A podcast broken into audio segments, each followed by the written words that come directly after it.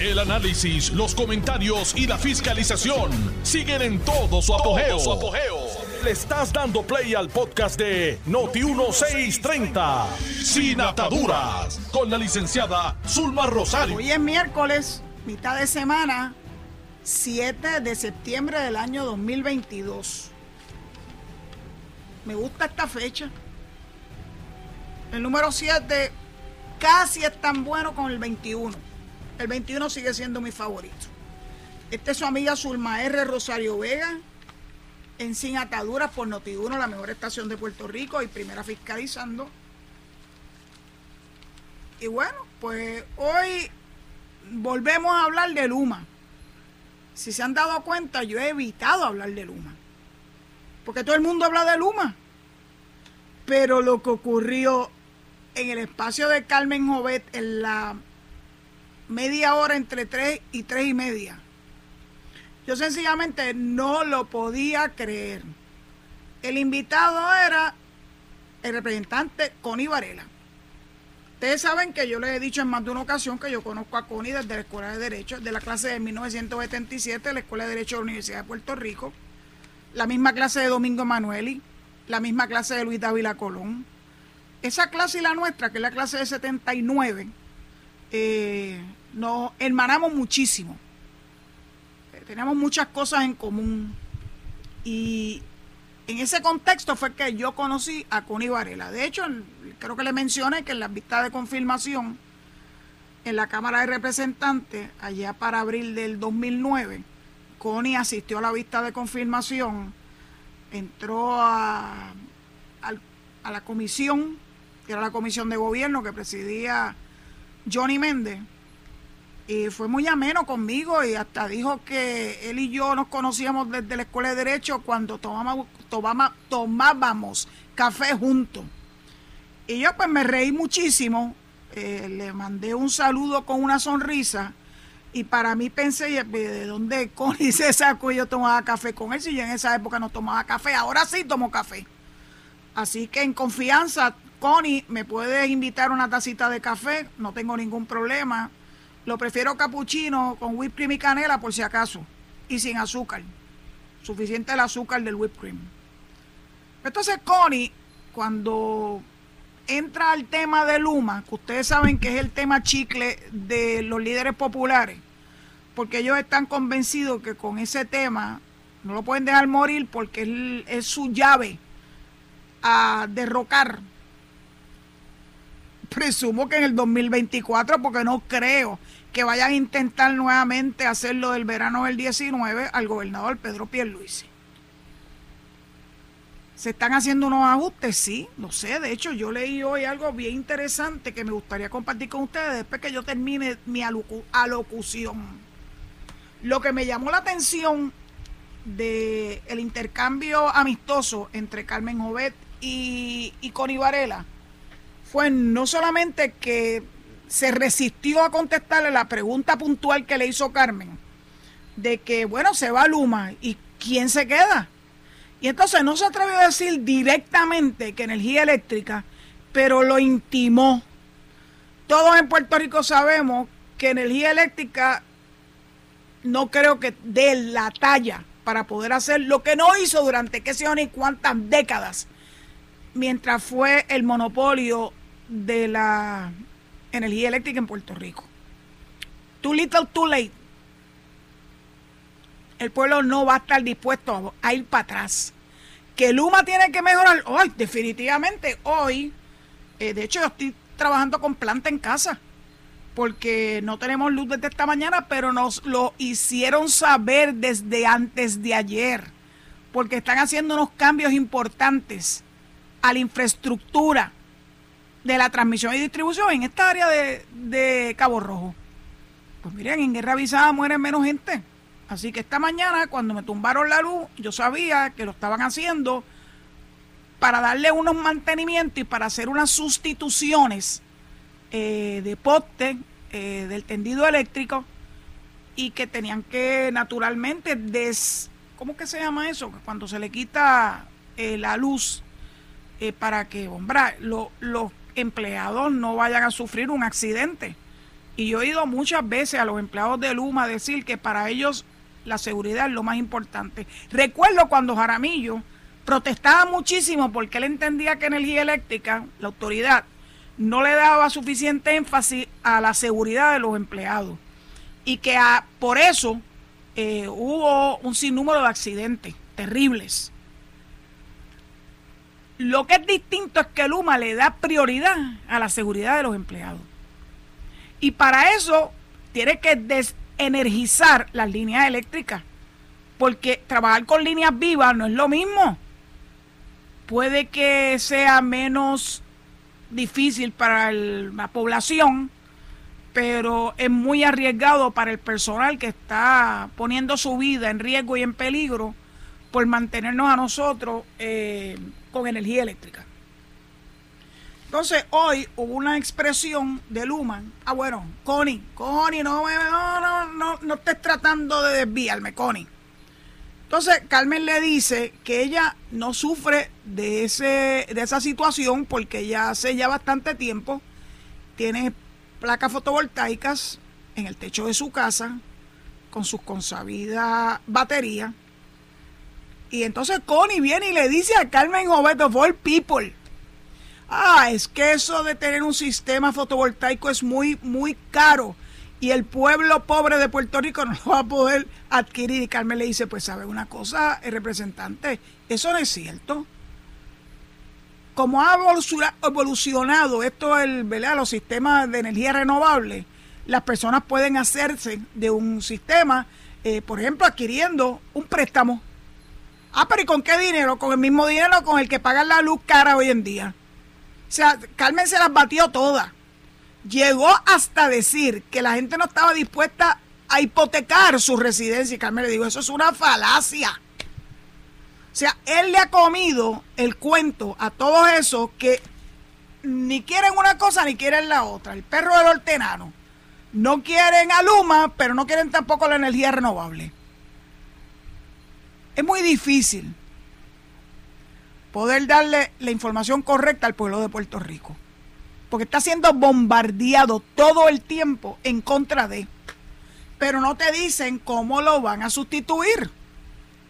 Y entonces el pueblo, yo estoy segura, yo no me atrevo a hablar por el pueblo, pero yo puedo hablar por mí. Yo no quiero que Energía Eléctrica vuelva a tener sus manos en el asunto de la transmisión y distribución. Estoy loca porque se pueda privatizar la generación también. Con el dinero federal que se está ¿verdad? obligando para esos fines. No, no nos podemos dar para atrás, no nos podemos dar ese lujo. Por dar para atrás, durante la época de María, ¿se acuerdan Whitefish? Que lo dijeron barbaridades de Whitefish, que eran unos corruptos, que el gobierno era corrupto y que, y que finalmente nadie, ni el Congreso pudo demostrar que Whitefish había actuado de forma corrupta. Y peor aún, tuvimos que sufrir la consecuencia de que en sustitución de Whitefish, entonces sí vino una firma corrupta, Cobra, este, para energizarnos, junto en contubernio con la directora de FEMA para la región a la que pertenece Puerto Rico, Janet o Jean Tribble. No, no podemos darnos este lujo nuevamente. Aquí todo, todo, todo le huele a corrupción a todo el mundo. Todo sin prueba, haciendo acusaciones maliciosas, diciendo barbaridades y falsedades. Y yo no voy a defender a Luma, yo defiendo a Zulma Rosario. Yo defiendo a la gente que entiende que hay que darle la oportunidad a Luma que haga su trabajo. Y entonces me encuentro, gracias a una gran amiga, Magda Mayor, que siempre me mantiene al día en las cosas que se publican tengo que buscarlo porque yo le doy al teléfono el airplane mode para que no moleste y no jeringue durante la transmisión del programa. Así que tengo que quitarlo para poder entrar al, Twitter que me mandó eh, Magda Mayor y que es sumamente importante. Sumamente importante. Miren esto. Si me llegara, aquí viene esta semana, esto es un tuit de Luma, que dice, esta semana incorporamos a trabajadores de la cooperativa Electricoop, cooperativa puertorriqueña, que cuenta con una matrícula de 364 miembros, entre ellos celadores, técnicos de subestaciones y peritos electricistas puertorriqueños. Estos expertos nos ayudarán a atender la causa principal de las interrupciones. Anhelamos trabajar de la mano con ellos para reducir y responder a las interrupciones en Puerto Rico. ¿Van entendiendo? Ese afán de salir de Luma, que no tiene otra razón de ser que reírle las gracias a la Utieria Jarabillo y sobre todas las cosas lesionar la imagen del gobernador. No es por beneficio del pueblo de Puerto Rico. Ustedes saben más que eso. Aquí nadie, salvo que sea un bebecito, está con los dientes de leche.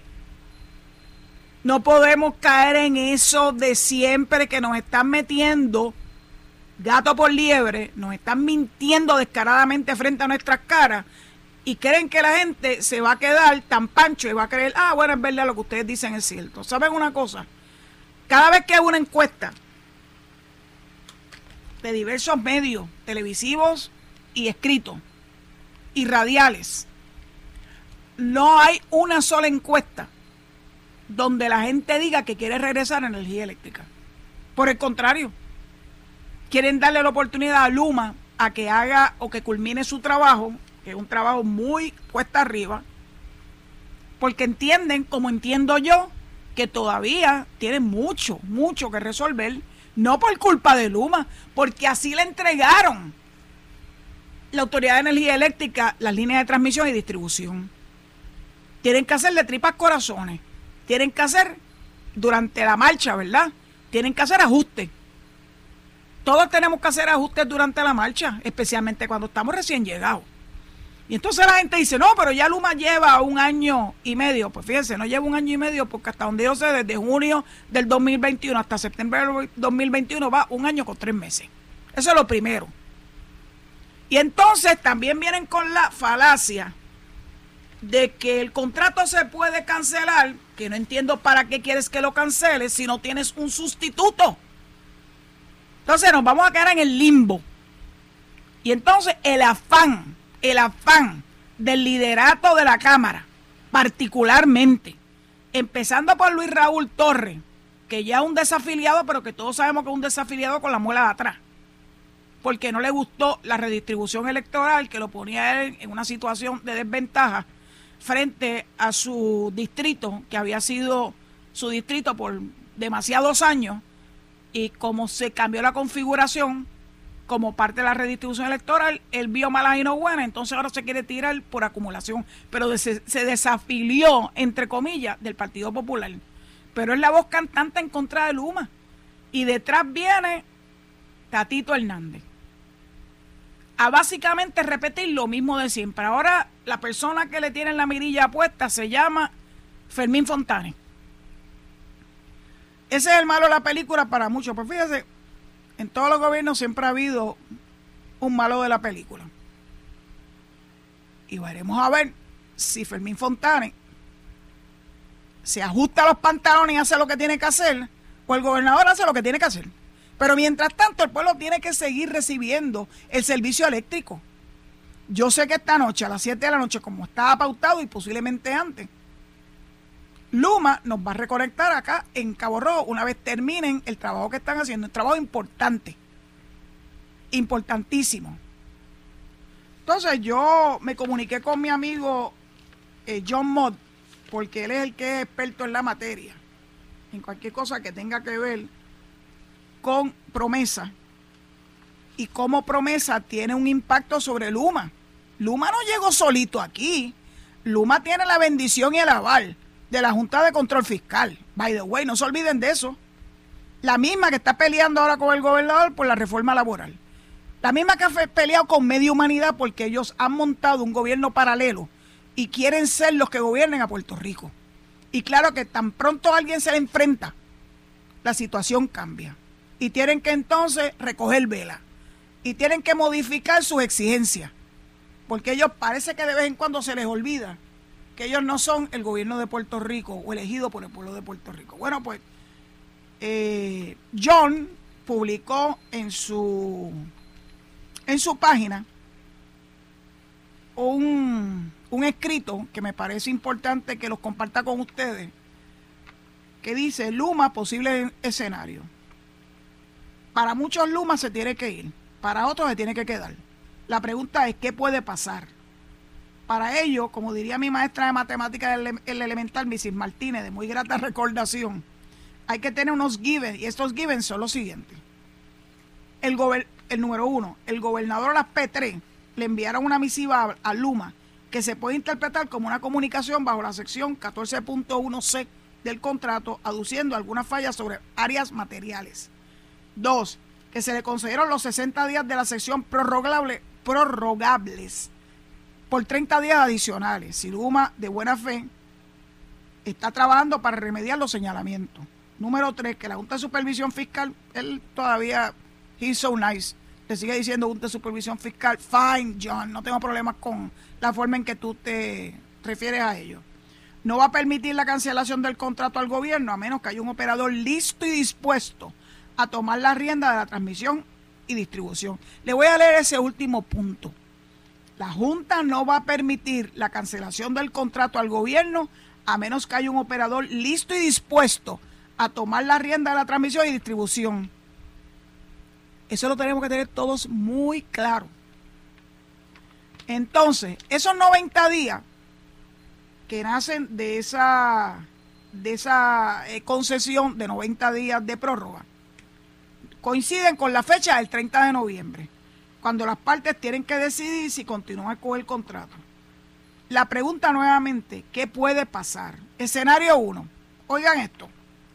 Ay, yo me encanta, me encanta cómo tú vas eh, haciendo este análisis de una forma bastante entendible para el pueblo normal, común y corriente, incluso para legas como yo en esta materia. El 9 de septiembre de 2022, el equipo de mediación del caso de la Autoridad de Energía Eléctrica y la Junta y los bonistas anuncian que tienen un acuerdo para un plan de ajuste mayormente consensual, o sea, por consenso. Digo mayormente, ya que dudo muchísimo que se le ofrezca a Lutier y el retiro de la de Autoridad de Energía Eléctrica, algo que estén dispuestos a aceptar. Ahí hay un, hay un issue eh, difícil de, sobrepasar. En ese caso, la juez Swain impondrá un calendario para las vistas de confirmación que serían para diciembre, enero o febrero la Junta obligará al gobierno a extender la fecha del 30 de noviembre sobre el contrato de Luma. Esto no quiere decir que en el futuro, ante incumplimientos diversos de Luma, no se pueda cancelar el contrato, pero Puerto Rico debe tener un sustituto. Puerto Rico tiene que tener a alguien que sustituya a Luma y no va a ser energía eléctrica. Continúo. Este escenario se divide a su vez en dos. Si el plan de ajuste se confirma, con toda probabilidad, el contrato de Luma se convalide. Si el plan de ajuste no se confirma, estamos hablando del chisme entre energía eléctrica y los bonistas, no estamos hablando de otra cosa. No se confirma por alguna razón de peso, la sección 930A de quiebras indica que se desestima el caso. Ojo con esto, los bonistas podrían solicitar un síndico para energía eléctrica y si 25% más de ellos lo solicita, el tribunal lo tiene que conceder. Así que estamos muy en agua. En ese caso es probable que Luma decida, y si yo también cogería mis barcos y el que venga atrás que arree. Escenario 2. El 9 de septiembre de 2022, el equipo de mediación del caso de la Autoridad de Energía Eléctrica, la Junta y los bonistas anuncian que no hay un plan de ajuste consensual. Eso es la otra posibilidad.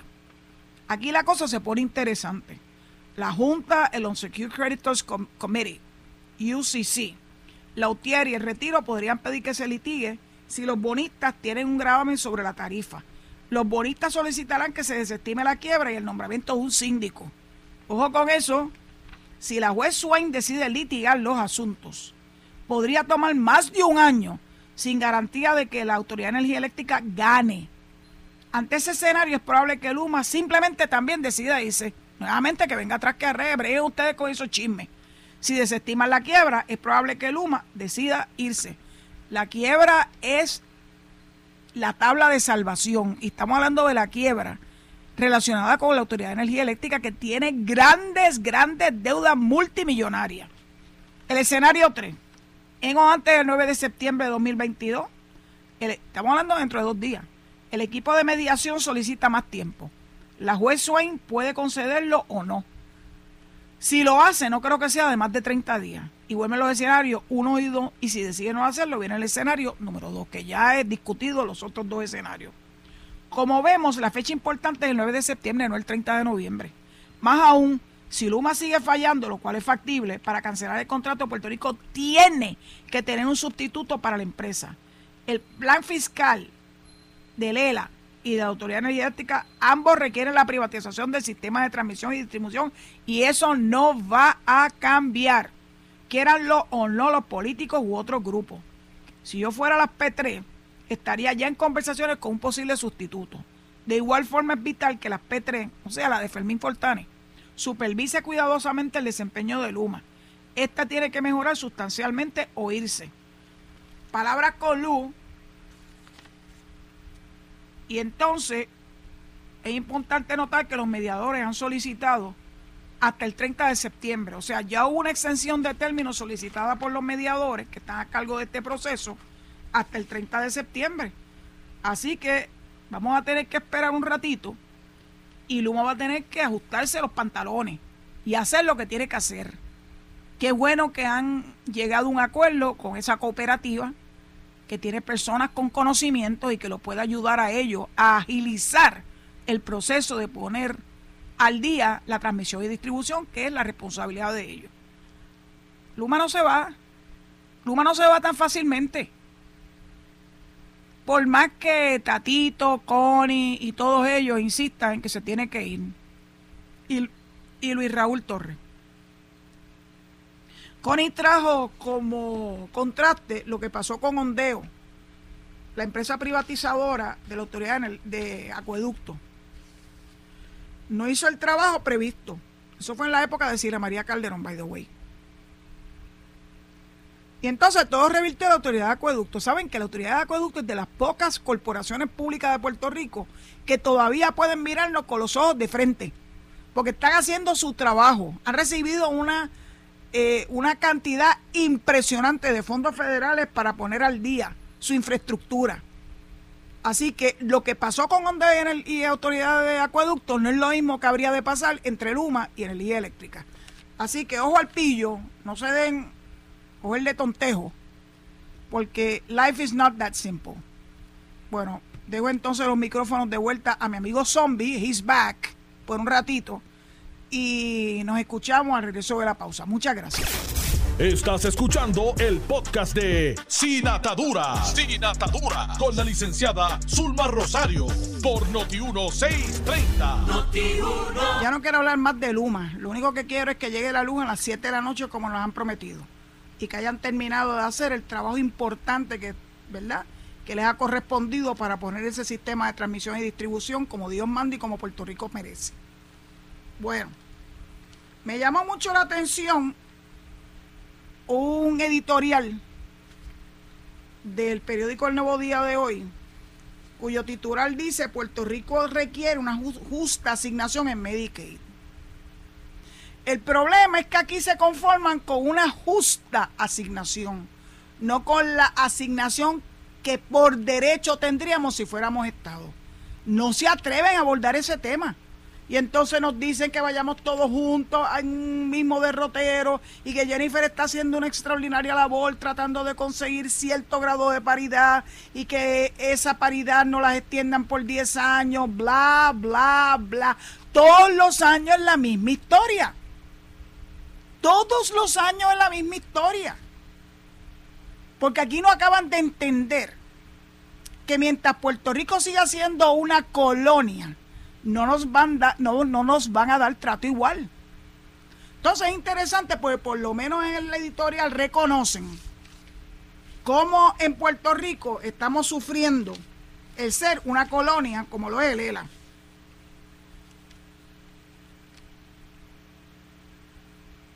La administración del Medicaid que el issue es aquí Medicaid, que es lo que está atado al plan vital, al plan de la tarjeta de salud, reconoció el pasado año que 1.524.986 personas en Puerto Rico son elegibles para beneficiarse del programa. La cifra equivale al 47% de los ciudadanos estadounidenses que viven en la isla. ¿De verdad que se dieron cuenta de eso? Casi la mitad de los puertorriqueños dependen de ese ingreso federal, bien sea a la tarjeta de salud o a cualquier otro, y particularmente a los médicos, para poder cobrar de forma rápida lo que le corresponde, ¿verdad?, por el trabajo que hacen a favor de la salud de Puerto Rico. Esto es interesante. Contrario a los estados, a Puerto Rico se le ha impuesto, siempre se le ha impuesto, un tope en la asignación de Medicaid por ser colonia. Eh, claro, estos son notas al cárcel que yo le añado, lo cual limita los servicios a los pacientes, en serio.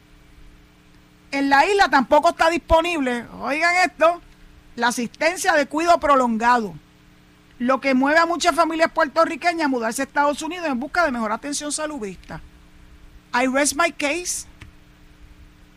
Este problema, esta desigualdad solamente se logra con la estadidad.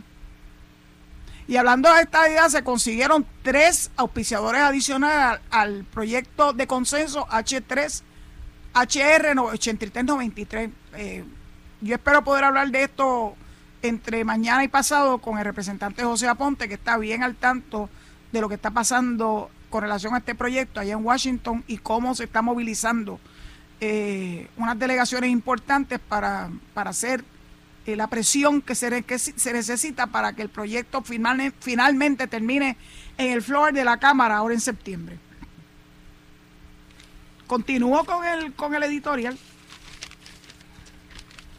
la, estabilidad derivada de una repartición justa, no igualitario, justa le llaman ellos, con eso se conforman, de los fondos de Medicaid aportaría al mejoramiento de los servicios del plan público vital, que es responsable de servir alrededor de 1.5 millones de personas, sí, las mismas 1.5 que, que mencionó el Medicare anteriormente. También facilitaría, oigan esto, que los médicos y otros profesionales de la salud que atienden a esa clientela reciban sin retraso sus pagos. Ajá. Ay, todo lo que podríamos lograr si ya fuéramos estados. Ay, no estaríamos que estar mendigando todos los años esto. Sería una forma de incentivar que esos recursos humanos se mantengan ejerciendo en Puerto Rico. Se nos están yendo, el brain drain sigue. Y entonces hoy a alguien se le ocurrió, porque eso es parte de la agenda, de desestabilizar, de crear un caos en el pueblo, de que tenemos serios problemas en la salud. ¿Se acuerdan que entonces empezaron diciendo que por culpa de Luma eh, no había servicio eléctrico en el auxilio mutuo y en otros hospitales?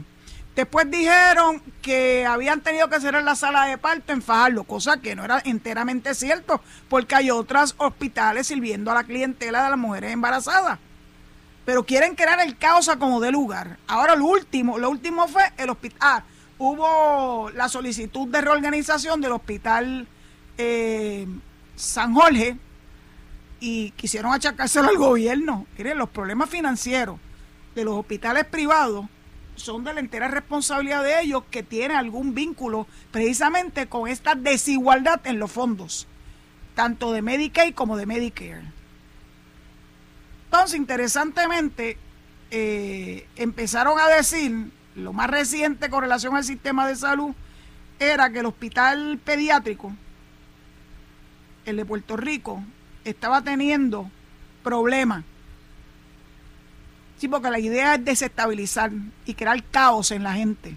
Y entonces eso llevó al secretario del Departamento de Salud, Carlos Mellado, a emitir las siguientes expresiones hablar de una crisis en el hospital pediátrico es desinformar. Hoy fui personalmente a este hospital para constatar su estado y las áreas que necesitan atención o acción más bien. Como en todos los hospitales del mundo, enfrentamos retos constantes, pero jamás el servicio de salud se ha visto en precariedad. Al contrario, hemos podido anteponer la atención y los servicios de calidad a todos los pacientes pediátricos de la isla. Decir que no hay escolta de pacientes no es correcto. Contamos con el personal a pesar de que sabemos que el personal no es suficiente. Estamos trabajando para reclutar y añadir más auxiliares a nuestra plantilla. Decir que no hay electrodos no es correcto, pues hay suficiente y en reserva, constatado hoy mismo. Decir que no hay servicio de ortopedia no es correcto. Contamos con profesionales de la salud y aunamos, mediante acuerdo colaborativo con la institución hermana, esfuerzos para garantizar el servicio. Decir que nuestros médicos tienen que ir a ASEM para evaluar estudios en CD no es correcto. En las salas de emergencia hay computadoras para evaluar dichos estudios. Decir que no hay personal para operar el centro de imágenes no es correcto. De hecho, en el 2019 inauguramos el centro y añadimos CT y MRI en un horario de 7 de la mañana a 5 de la tarde, mientras garantizamos el servicio de rayos X 24 horas al día. Es tiempo, eso es tiempo razonable y justo para brindar servicio a nuestros menores, teniendo presente que de ser necesario, tenemos el principal centro supraterciario, o sea, el centro médico, justo al lado nuestro. Decir que no hay enfermeras es faltarle respeto a todos nuestros profesionales que diariamente salvan vidas y atienden a cientos de niños que asisten a nuestro hospital.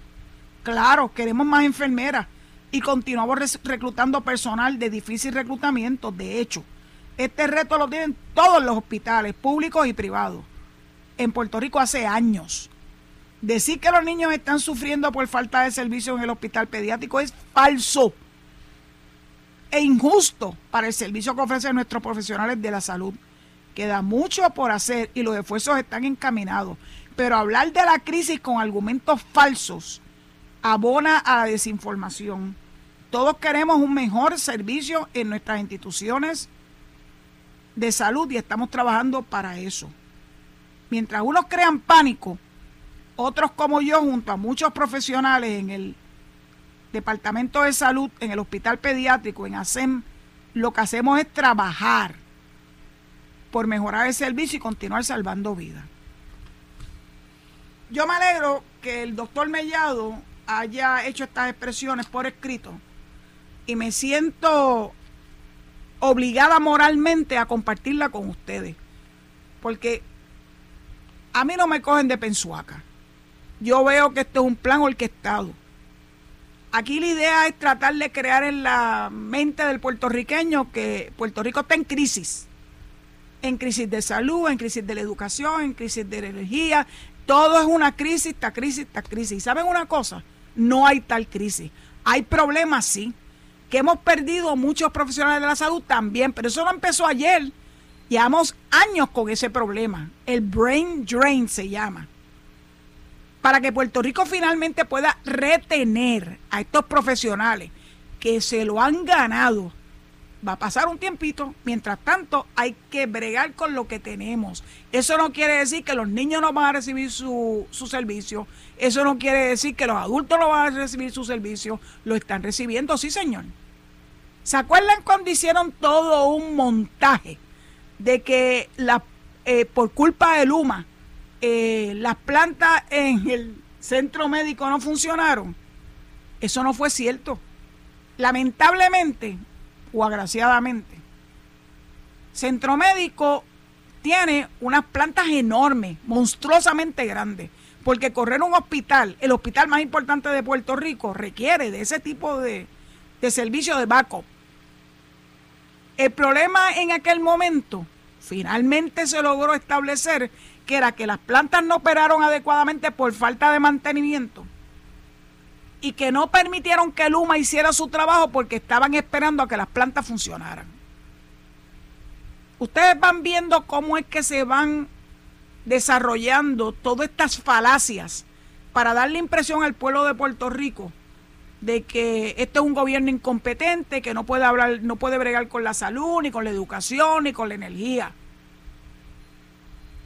Ahora que todos hemos constatado, porque así lo establecen todas las cifras estadísticas, que el turismo ha despuntado y entonces se pretende hacer un trabajo de mejoramiento espectacular a los muelles de Puerto Rico, entonces esos que se dedican a desinformar y causar caos empezaron diciendo que ellos no estaban de acuerdo con que se hiciera un dragado de la bahía de San Juan porque eso tenía un impacto sobre el medio ambiente. Estornudar tiene un impacto sobre el medio ambiente. Cada vez que yo oigo estos supuestos ambientalistas ponerle peros a todo proceso que es cuidadosamente evaluado, cuidadosamente evaluado, tomando en consideración también cualquier impacto ambiental. Para eso están las declaraciones de impacto ambiental. Y oír a estas personas que utilizan el ambientalismo para generar caos y crisis en Puerto Rico, sencillamente ya yo perdí la paciencia con ellos. Se van a, modernizar los puertos que reciben los cruceros. Hay que hacerlo porque queremos mantenerlos y queremos que Puerto Rico sea un home port para muchos de estos cruceros. Pero para eso hay que invertir. ¿Tú tienes el dinero para invertir? No, ¿verdad que no? Lo tiene la empresa privada. Y por eso es importante la privatización. En Cuba privatizan. ¿Cómo que en Puerto Rico no podemos privatizar? Si en Cuba no hay el dinero gubernamental para hacer cosas importantes para mejorar ese país, mm, pues entonces, ¿de dónde sacan estos individuos? Que aquí no se puede privatizar nada porque le estamos entregando el patrimonio nacional a los extranjeros, como dijo, ay Dios mío, yo oí a Connie hablar de los ciudadanos americanos como extranjeros y hasta la misma Carmen le dijo, oiga, pero representante, la común ciudadanía es uno de los de los portestandartes de Estado Asociado y ahí la. Ustedes ven que todo esto es parte de un de un libreto. Y entonces, como no saben ajustar el libreto a lo que se le está preguntando, lo sueltan y después se dan cuenta que metieron las patas. El libreto de la, de la gentrificación, ese otro libreto más. Nos están desplazando, se están quedando con nuestras playas. Todo es un miedo a que Puerto Rico adelante, a que Puerto Rico pueda asumir los retos que le corresponden en este momento del siglo XXI. A todo es no, según estas personas. Pues en este, en este programa vamos a, vamos a apostar al sí. ¿Se acuerdan cuando Pedro Rosselló decía que sí se puede y se pudo? Yo creo que la obra más magistral que recibió Puerto Rico en los últimos años, en las últimas décadas, fue la que pudo llevar a cabo contra viento y marea Pedro Rosselló. Lo que pasa es que aquí no se quieren dar cuenta, o aquí no quieren darle, ¿verdad? Este, el, el mérito a todo lo que él hizo. El superacueducto nada más fue una brillante idea de mi amigo querido, Dios lo tenga en la gloria, Antonio Santiago Vázquez Chavo. Y Pedro Rosselló se la compró. Y saben una cosa, San Juan no ha vuelto a padecer de sequía desde el punto de vista de que recibamos o no el preciado líquido. Ya yo no estoy en San Juan, pero mi familia vive allá. Desde que se incorporó el superacueducto, que baja el agua desde allá del Dutuado hasta acá, hasta San Juan. El tren urbano lo han tratado de crucificar, que si ese tren no llega a ningún lado, etcétera, etcétera. Y cada vez que se ha intentado extender el tren, siempre vienen las aves de Maragüero a decir que no se puede hacer, que no se puede, que no se puede, no se puede. El centro de convenciones ha sido un exitazo y todo el entourage alrededor del centro de convenciones en ese famoso triángulo dorado que es lo que fue en mi niñez, pues yo vivía allá al lado. La base naval de Miramar, eso es otro mundo. El distrito, el centro de convenciones, el Coca-Cola Music Hall, todos son actividades que han generado grandes ganancias. El Coliseo, si por sí lo hubiese sido, lo hubiese implosionado. y es uno de los venues que más generan ingresos en el mundo. La Ruta 66, Sila la detuvo y le costó al pueblo de Puerto Rico no solamente el tener que esperar años para que se pudiera concluir, sino muchos millones de dólares en demandas por no haber cumplido con ese contrato. Esos son los mismos millones de dólares que quisieran que el pueblo de Puerto Rico tuviera que perder en una en una contratación o en, un, en una terminación de la contratación de Luma. Porque aquí no les importa que eso nos cuesta a nosotros, a nosotros, el erario de nuestro bolsillo, el que pagamos al, al Departamento de Hacienda, está involucrado en todo esto. Porque todo es cuestión de buscarle las 15 patas al gato y ganar desde el punto de vista político algo a su favor. Yo estoy convencida de que el pueblo de Puerto Rico ya hace mucho rato se dio cuenta de este juego. Tan es así que después del verano del 19 nadie podía creer, ninguno de ellos definitivamente podía creer, que la estadidad ganara de la forma en que ganó Abrumadora y que Pedro, Pedro perdón, Pierluisi, son dos buenos Pedros, lograra la gobernación y Jennifer González la comisaría residente. Todavía ellos están in awe. Si fueran trompistas estarían todavía reclamando que les robaron las elecciones. Porque claro, en la mente febril de estas personas, todo lo que hacen lo hacen con ese fin, tratar de acceder, acceder a la gobernación sin los votos. Ese es el fin. Por eso esa insistencia de llevar, yo no sé que una vez a la semana, que si voy a llevar supuestos equipos dañados por Luma frente a la fortaleza, el gobernador no tiene nada que ver con eso. Llévenselo frente a las oficinas de Luma si es que es cierto esto. Si a todos nosotros se nos pueden haber dañado equipos, a mí gracias a Dios no saben por qué. Porque hace muchos años esas fluctuaciones antes de que llegara Luma las había siempre y yo tenía todos mis equipos protegidos. Y cada vez se hace más fácil y menos costoso conseguir los Power Search Suppressor. ¿Cómo es que a esta altura la gente no está dispuesta a hacer esa pequeña inversión para proteger sus equipos? ¿Cómo no hacen lo que tienen que hacer? Mire, desenchufen los equipos menos la, nevera y solamente enchúfenlos. Cuando los vayan a usar, no, lo tienen todo el tiempo este, enchufado, gastando energía. Porque aquí lamentablemente la gente piensa que vivimos en Disney World.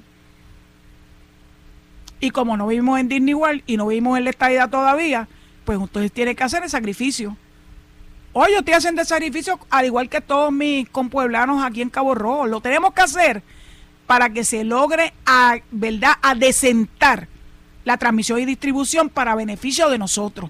Que eso requiere que haya unos, unos apagones selectivos. Claro que tiene que haberlo. Yo, yo me estoy harta de que esta gente todo lo politizan. Todo. Hoy escuché a Ferdinand Pérez nuestro compañero, decir que no veía obra. Y entonces cometió un grave error. Abrió los teléfonos para que la gente dijera en, sus distintos municipios si había obra. ¿Saben qué? Mucha gente llama para decir, sí, se reconstruyó el puente tal, se arregló tal, tal cosa. Sí hay obra. Y cada vez va a haber más obra porque ya finalmente está aceitada la maquinaria para que todos esos proyectos que ya recibieron el aval y el visto bueno y la obligación de fondo se puedan desarrollar. Ferdinand, ten paciencia. Pierluisi lleva en el poder un año con nueve meses. No pretendas que un año con nueve meses ya estén todas las obras inauguradas o que haya una primera piedra en cada una de ellas. Tienes que tener un poco de paciencia. Yo sé que vives de eso porque la controversia es lo que vende. Es lo que vende que haya personas dispuestas a escuchar. Algunas personas nos cansamos de la controversia y preferimos tratar, no sin ceder cuando hay algo que criticar, pero hemos preferido siempre el darle un espacio a lo que sí se está haciendo. Mañana voy a hablar un poquito de lo que se está haciendo en términos de eh, renovar y modernizar y actualizar nuestra, nuestra tecnología, que es indispensable para todo lo que significa un futuro mejor para Puerto Rico. Dicho eso, pues empiezo el proceso de entregar el micrófono a los estudios de noti en San Juan, pidiéndole a mis, a mis oyentes que se queden en sintonía con Noti1 para escuchar a Enrique Quique Cruz en su análisis 630 y a Luis Enrique, Luis Enrique Falú en el pique de Falú. Será hasta mañana a las 4 de la tarde, cuando sí abro teléfono con el favor de Dios. Eh, su amiga Zulma Rosario Vega en Sin Atadura. Hasta entonces. Esto fue el podcast de Noti1630, Sin Ataduras, con la licenciada Zulma Rosario. Dale play a tu podcast favorito a través de Apple Podcasts, Spotify, Google Podcasts, Stitcher y notiuno.com.